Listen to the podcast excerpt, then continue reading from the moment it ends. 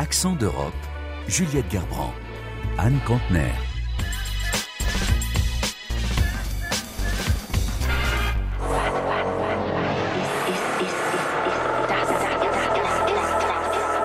Bienvenue à toutes et à tous. En Allemagne, l'AFD recule en pleine vague de mobilisation contre l'extrême droite. Le chrétien-démocrate Christian Dergotte remporte la présidence du canton qui était en jeu en Thuringe, ex-Allemagne de l'Est, avec 52,4% des suffrages contre le candidat de l'AFD, le parti d'extrême droite Uwe Trum, qui obtient lui 47,6% des voix. Une défaite serrée sur fond de mobilisation massive dans le pays contre l'extrême droite et ce depuis plus de trois semaines suite à une réunion de l'AFD pour évoquer un projet d'expulser jusqu'à 2 millions d'étrangers et d'Allemands d'origine étrangère. Et plus de 800 000 personnes ont encore défilé ce week-end. Ce recul de l'AFD dimanche est d'autant plus symbolique qu'il intervient dans une région où l'implantation du parti est très forte, comme l'a constaté Delphine Nerbolier dans un village de Thuringe. Reportage. Bad Lobenstein est une charmante petite ville de Thuringe. Surplombée par un château, cette commune de 5000 habitants se trouve au cœur d'une région vallonnée et boisée, à égale distance de Berlin et de Munich. Cette petite ville et les communes environnantes sont toutefois un bastion de l'extrême droite.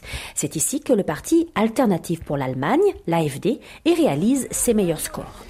En ce jour de marché, l'extrême droite a justement dressé un stand d'information à côté du charcutier, maraîcher et autres vendeurs de fleurs. Dans les conversations, on ne parle quasiment que des manifestations monstres qui ont lieu depuis plus de deux semaines dans tout le pays contre l'AFD. Heinz a 88 ans, il a voté deux fois pour ce parti et il ne décolère pas. Ce qui m'énerve, c'est cette chasse aux sorcières dans les journaux contre l'AFD. C'est grave. Il n'y aurait que des nazis à l'AFD. Une catastrophe. Depuis trois semaines, l'AFD est en effet mise en cause dans un scandale inédit. D'après le Centre de recherche corrective, certains de ses membres auraient participé à une réunion en novembre lors de laquelle ils auraient débattu de projets de remigration. En clair, expulser les migrants illégaux, certains étrangers en règle et aussi des citoyens allemands d'origine étrangère mais mal intégrés. L'idée aurait été présentée par Martin Zellner, un des chefs du mouvement identitaire autrichien. À Bad Lobenstein, Uwe Trum, qui est par ailleurs déjà élu régional, ne voit rien de mal à cette réunion. Martin Zellner n'est pas un criminel. Chacun peut rencontrer librement qui il veut et exprimer ses opinions. Ici, dans l'Est de l'Allemagne, on en a assez. On est descendu dans la rue il y a 35 ans pour obtenir la liberté d'expression. Et aujourd'hui, on devrait nous interdire, au nom de je ne sais quelle loi, de se réunir pour parler d'immigration et de remigration depuis ce scandale, la question d'une éventuelle interdiction de l'AFD est ouvertement posée en Allemagne, mais elle est jugée incroyable par Harmut Lucas. Il dirige la section locale de l'AFD. C'est de la foutaise. On ne peut pas interdire un parti qui réunit des électeurs protestataires et des convaincus. C'est Hitler qui a interdit les partis, le Parti communiste allemand et les sociodémocrates. Il a tout interdit. Dans cette région rurale, l'opposition à l'extrême droite reste difficile. Sandra Smiles est membre du Parti chrétien-démocrate. Engagée auprès des personnes âgées et au sein de l'Église protestante, elle n'a pas voulu participer à un rassemblement contre l'AFD la semaine dernière à Bad Lobenstein.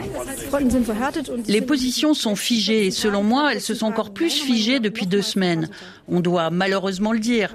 L'époque de la RDA, ce que les gens ont vécu avant la réunification, ça joue encore un rôle. La plupart des gens ne se laissent plus manipuler. Ils l'ont suffisamment été par le passé. Mais d'autres, en revanche, sont à la recherche de quelqu'un qui leur dise quoi faire. Ici, on est très divisés. Nous vivons une période vraiment compliquée.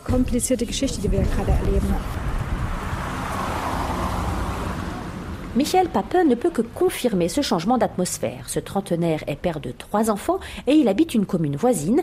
À l'automne, il a lancé une initiative destinée à contredire l'AFD sur le terrain. Le plus difficile au quotidien, c'est de se parler. Les faits ne sont plus reconnus. Dès que l'on s'informe auprès des médias publics, on est vu comme une brebis galeuse. On nous reproche d'être des protestataires financés par le gouvernement. En fait, chacun reste dans la bulle et personne n'essaie de réfléchir à tout cela. Manifester ou pas contre l'AFD, pour Michael Pape, la question ne se pose même pas. Il a organisé deux rassemblements en janvier contre l'extrême droite dans cette région rurale et il se dit motivé par l'ampleur des rassemblements dans le reste du pays. Que presque un million de personnes manifestent, ça nous a évidemment aidés. On s'est longtemps senti un peu isolés. On se demandait si on était les seuls à avoir ce type de position. Maintenant, en tant qu'alliance, la question est de savoir où et comment agir et intervenir. Nous devrions être présents dans le plus d'endroits possible, mais on n'y arrivera pas. Ce n'est pas faisable. Comment continuer à se mobiliser tout en proposant quelque chose de constructif? La question est centrale à cinq mois des élections européennes et à sept mois d'élections régionales importantes en septembre dans cette région de Thuringe. L'AFD pourrait y arriver en tête avec plus de 30% des voix.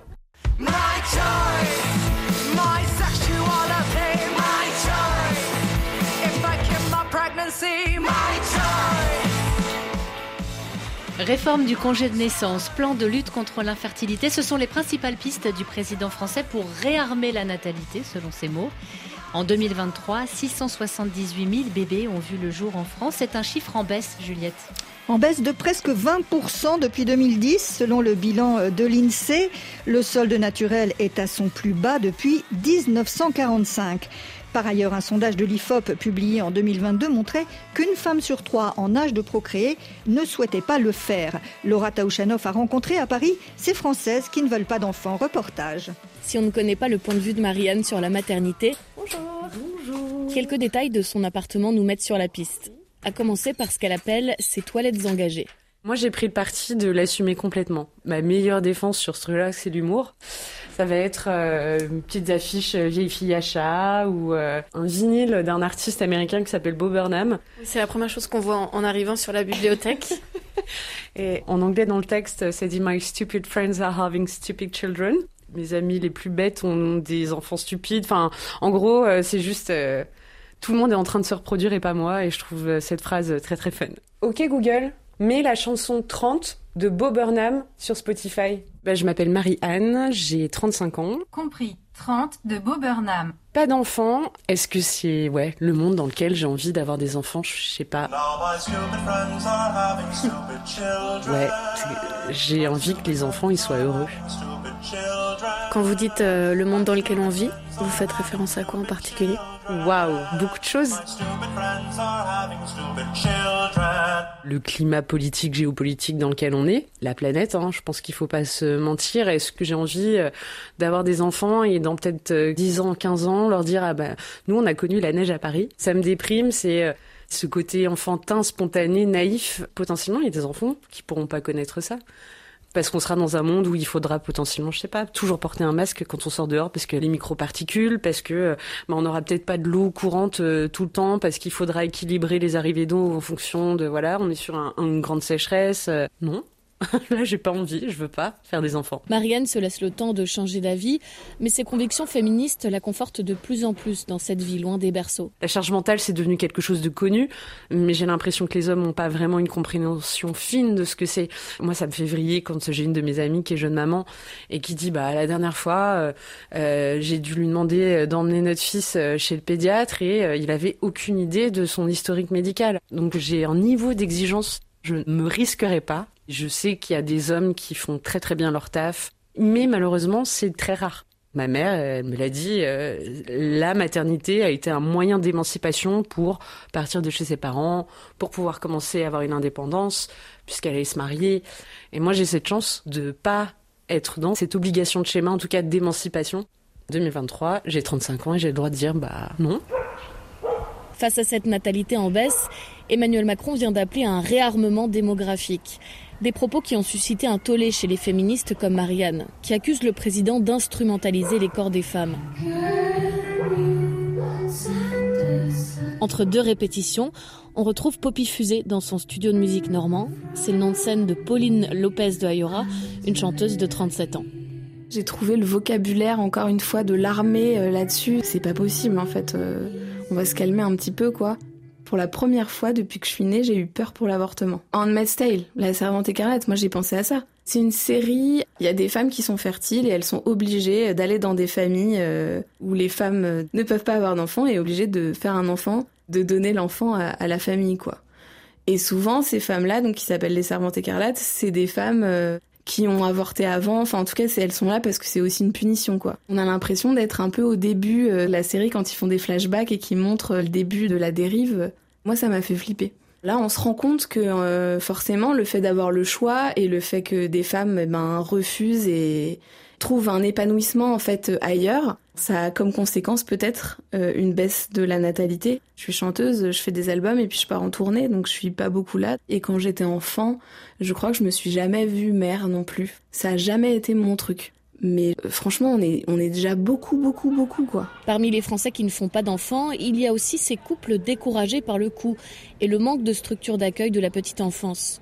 C'est un des premiers freins, selon le sociologue Julien Damon, ancien directeur des études de la Caisse nationale d'allocation familiale. C'est les crèches, les assistantes maternelles, l'indemnisation du congé parental. C'est ça ce dont ont besoin en termes de politique familiale les euh, jeunes parents. C'est pas le sujet du montant des allocations familiales, c'est pas le sujet des mécanismes fiscaux compliqués du quotient familial. Leur premier sujet, c'est de se dire si oui non, ils vont avoir l'assurance de trouver un accueil de qualité pour euh, leurs petits euh, enfants. Si on regarde il y a une dizaine d'années, il y a eu des progrès notables. Si on regarde depuis 5-6 ans, il y a des difficultés qui deviennent plus importantes, principalement en raison bah, de la faible attractivité de ces métiers, mais c'est pourtant le sujet clé si on s'intéresse à la fécondité. Une leçon simple peut être tirée du grand exemple chinois.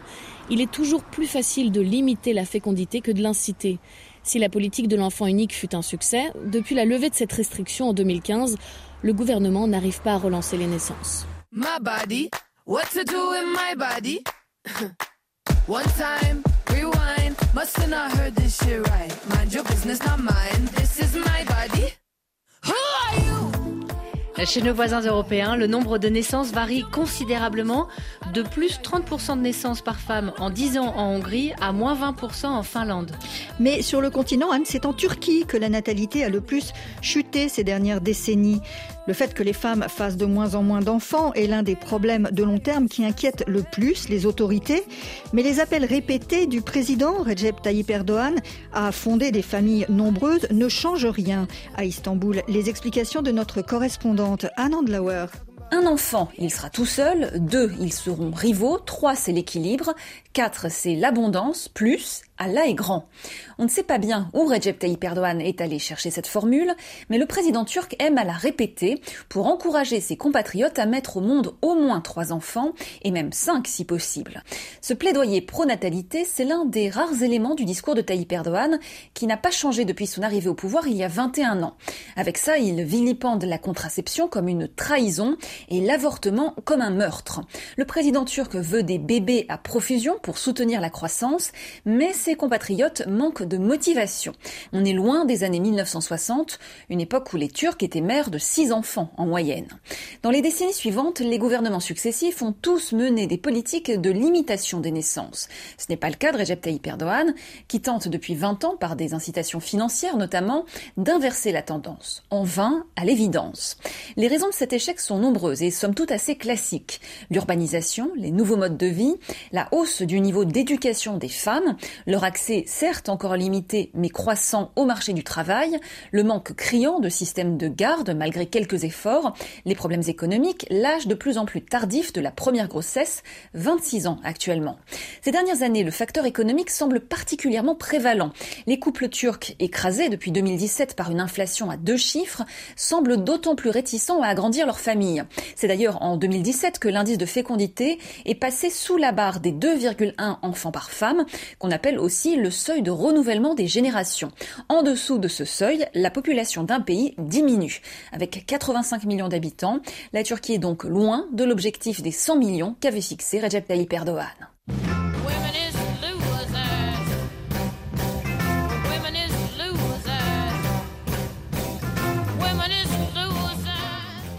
La situation des femmes est aussi à l'agenda de l'Union européenne avec un projet de loi sur la lutte contre les violences basées sur le genre.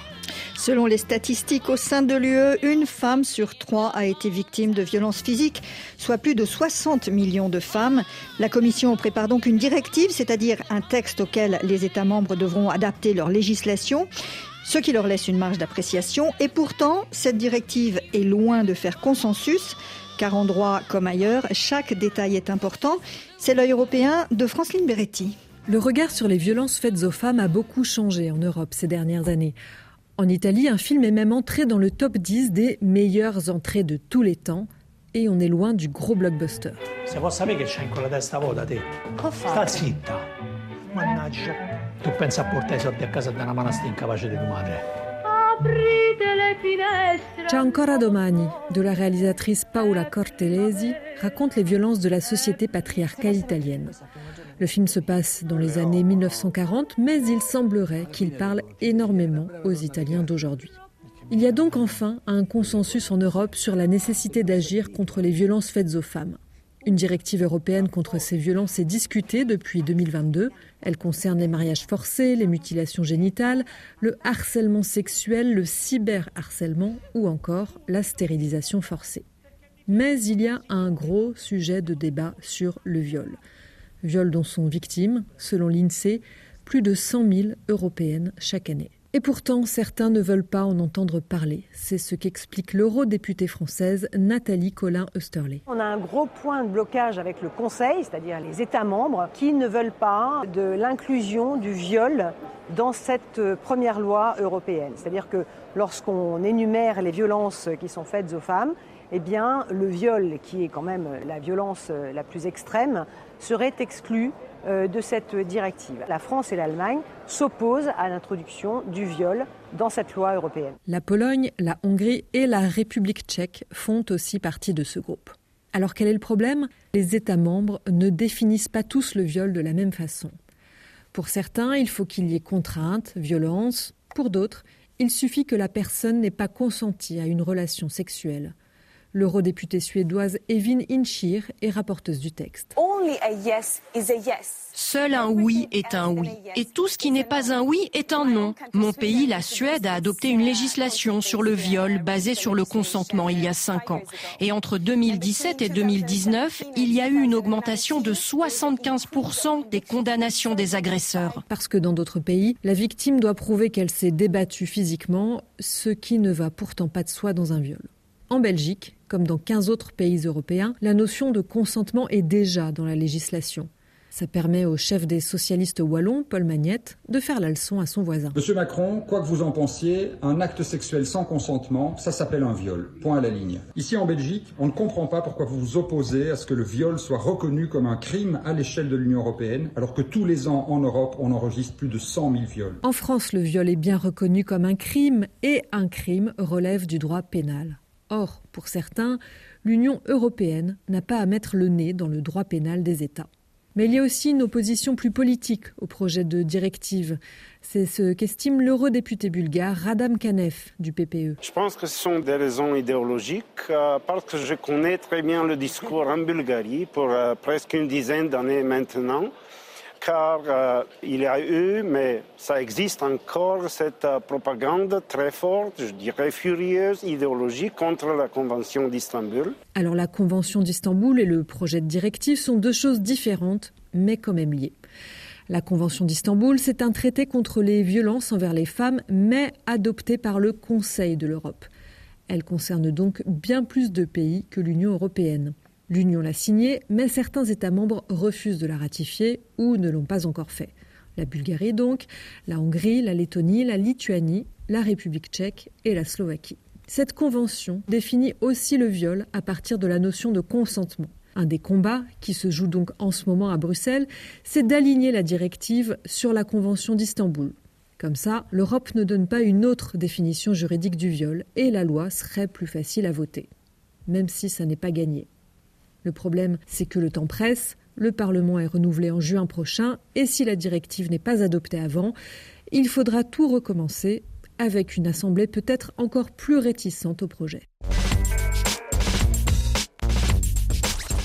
À la réalisation Françoise Grelot. Retrouvez Accent d'Europe et toute l'actualité du continent sur l'appli Pure Radio et le site de RFI. Et restez avec nous dans quelques instants, la suite de l'information.